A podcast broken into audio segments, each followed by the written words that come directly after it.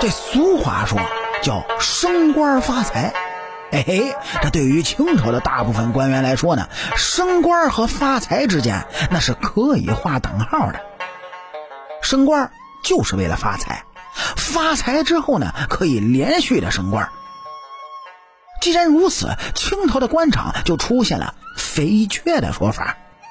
所谓的“肥缺”呢，就是在俸禄之外的灰色收入比较高的官职。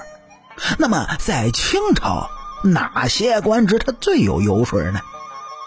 这曾经担任过江苏安察使，又做过曾国藩幕僚的浙江人金安清，就写过一部反映社会众生百态的笔记，叫。水窗春意，在这水窗春意里，金安清认为，在一二品的大员中，总督、巡抚等封疆大吏的油水明显要高于内阁大学士、六部尚书等京官；而在八大总督里，两江总督的油水那尤为丰厚，一年能够轻松的入账三十万两银子。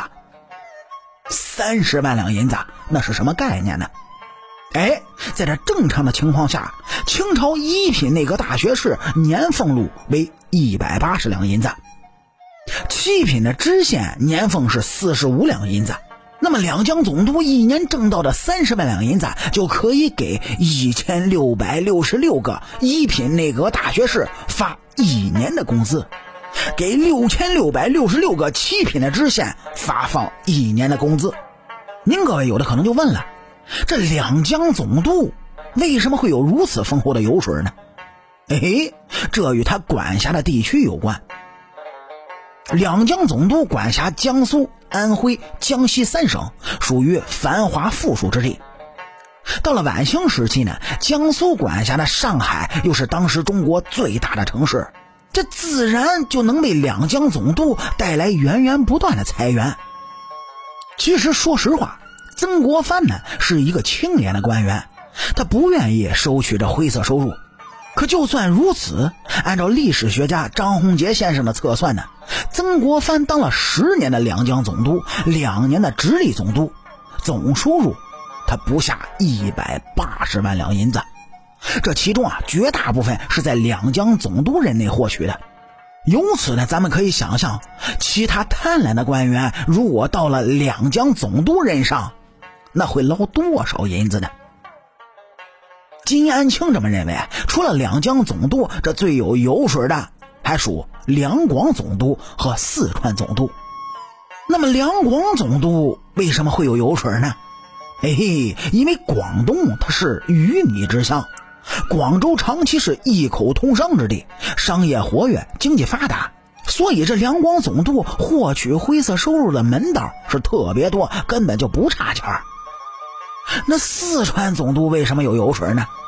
因为人家这四川呢是著名的天府之国，土地肥沃丰饶，又盛产食盐、茶叶等国家专卖的资源。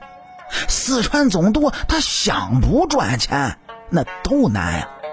这不是电视剧《雍正王朝》中康熙皇帝的大阿哥胤禔都知道，四川严查道每年能弄十万两银子，那更何况四川总督呢？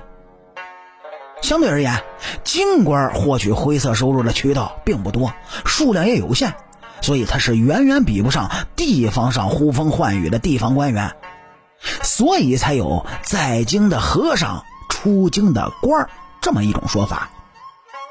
当然，这京官们他也不傻，也会想着法子的赚钱。您就比如这六部呢，会根据本部门的权责制定补费。嘿嘿，你这官员是不是要补实权啊？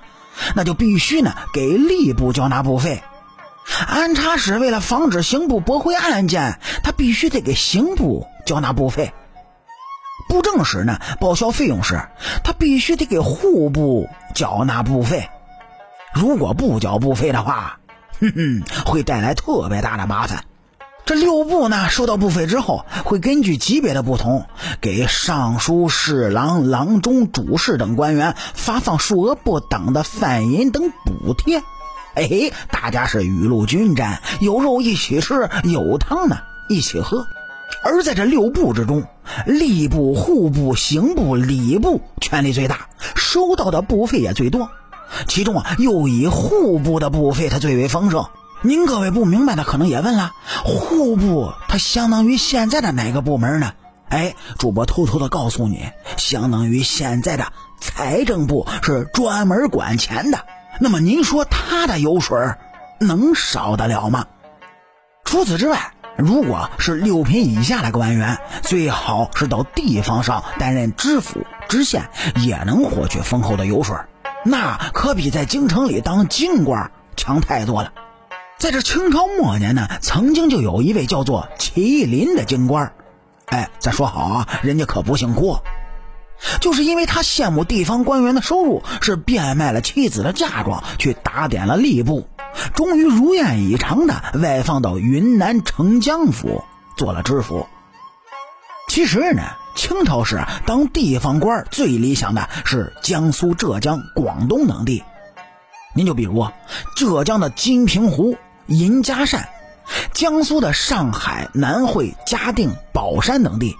在当时呢，这云南属于贫瘠之地，一般的官员都不愿意去。咱们前文说的麒麟就被外放到云南做官，估计还是因为当时送给吏部的部费少了那么一奶奶而已。那么，对于今天咱们说的内容，这清朝哪个部门最有油水？您各位又有什么自己独特的见解呢？欢迎在主页的评论区里，咱们共同来探讨。好，清朝那点事儿，下期咱们接着唠。